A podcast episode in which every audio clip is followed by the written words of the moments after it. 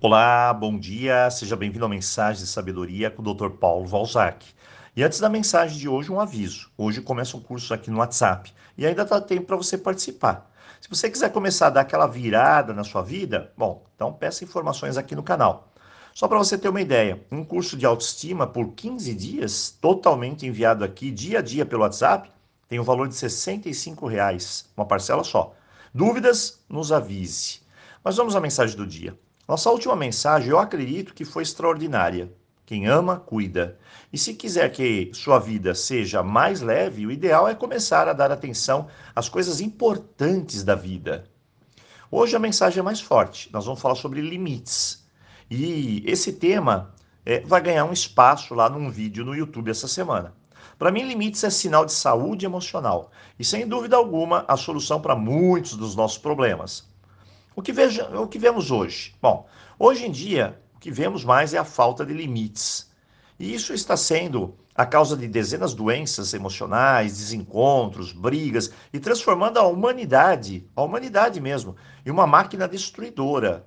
Porque sem limites não há respeito. E é isso que está faltando para nós.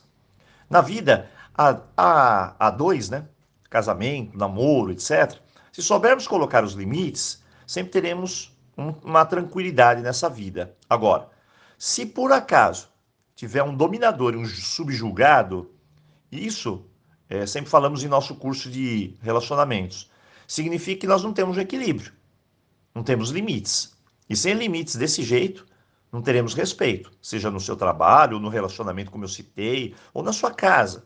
Tudo na vida tem limites que são impostos por regras, eu chamo de regras justas. Quando você permite que alguém ultrapasse os seus limites, você está matando o seu auto-amor, sua autoestima e o seu merecimento. Então, vamos lá, vamos de forma prática entender um pouquinho sobre como é, melhorar essa atenção aos limites. Primeiro, é impossível estabelecer limites se não deixarmos claro, com antecedência, que violá-los vai acarretar consequências. Essa é uma regra. Segundo, ao deixarmos o outro passar, que seja um pouquinho dos limites, nós estamos permitindo microagressões. E como diz o ditado, de gota em gota, chegamos no oceano. Não devemos permitir isso. É necessário estabelecer limites saudáveis e firmes, onde as agressões não entram, independente da magnitude das mesmas. E a agressão pode ser física, verbal, o que for. Terceiro, a maioria das pessoas chegam aqui no canal para reclamar do outro, mas se esquece a regra de ouro: você é responsável por si mesmo. Respeite-se a cada dia. Mas o que isso significa, doutor Paulo? Bom, todos nós devemos exigir respeito dos outros, mas temos que respeitar a nós mesmos primeiro. Por incrível que pareça, é, nem sempre nos respeitamos. E por falta do auto-respeito, eu deixo o outro me desrespeitar. Outro ponto, a falta de autoconhecimento, de aprender a dizer não, olhar nossas necessidades, nos amar, nos levar, isso tudo nos leva ao desrespeito. As pessoas nos desrespeitam porque a gente não tem essas condições. E no final, sempre nós estamos apontando o outro como culpado.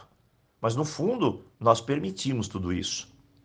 Olha, permitimos tudo isso. É a coisa mais difícil de engolir, mas é necessário. Nós somos permissivos com muitas situações que nos agridem, seja por medo de nos posicionar, dizer não ou determinar limites. Nós engolimos sapos, nós não somos diplomáticos e muitas vezes nós não sabemos nos comunicar.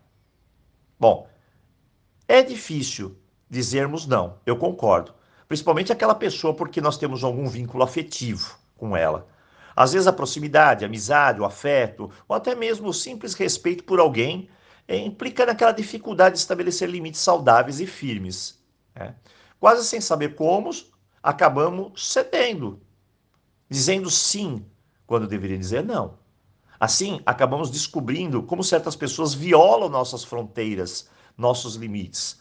A regra de ouro é respeitar os limites de cada um. Ponto. Segundo, respeitar os seus limites. Ponto. Terceiro, fazer com que os outros também respeitem os seus limites. Com isso, evitamos milhares de problemas e podemos ter uma vida mais equilibrada.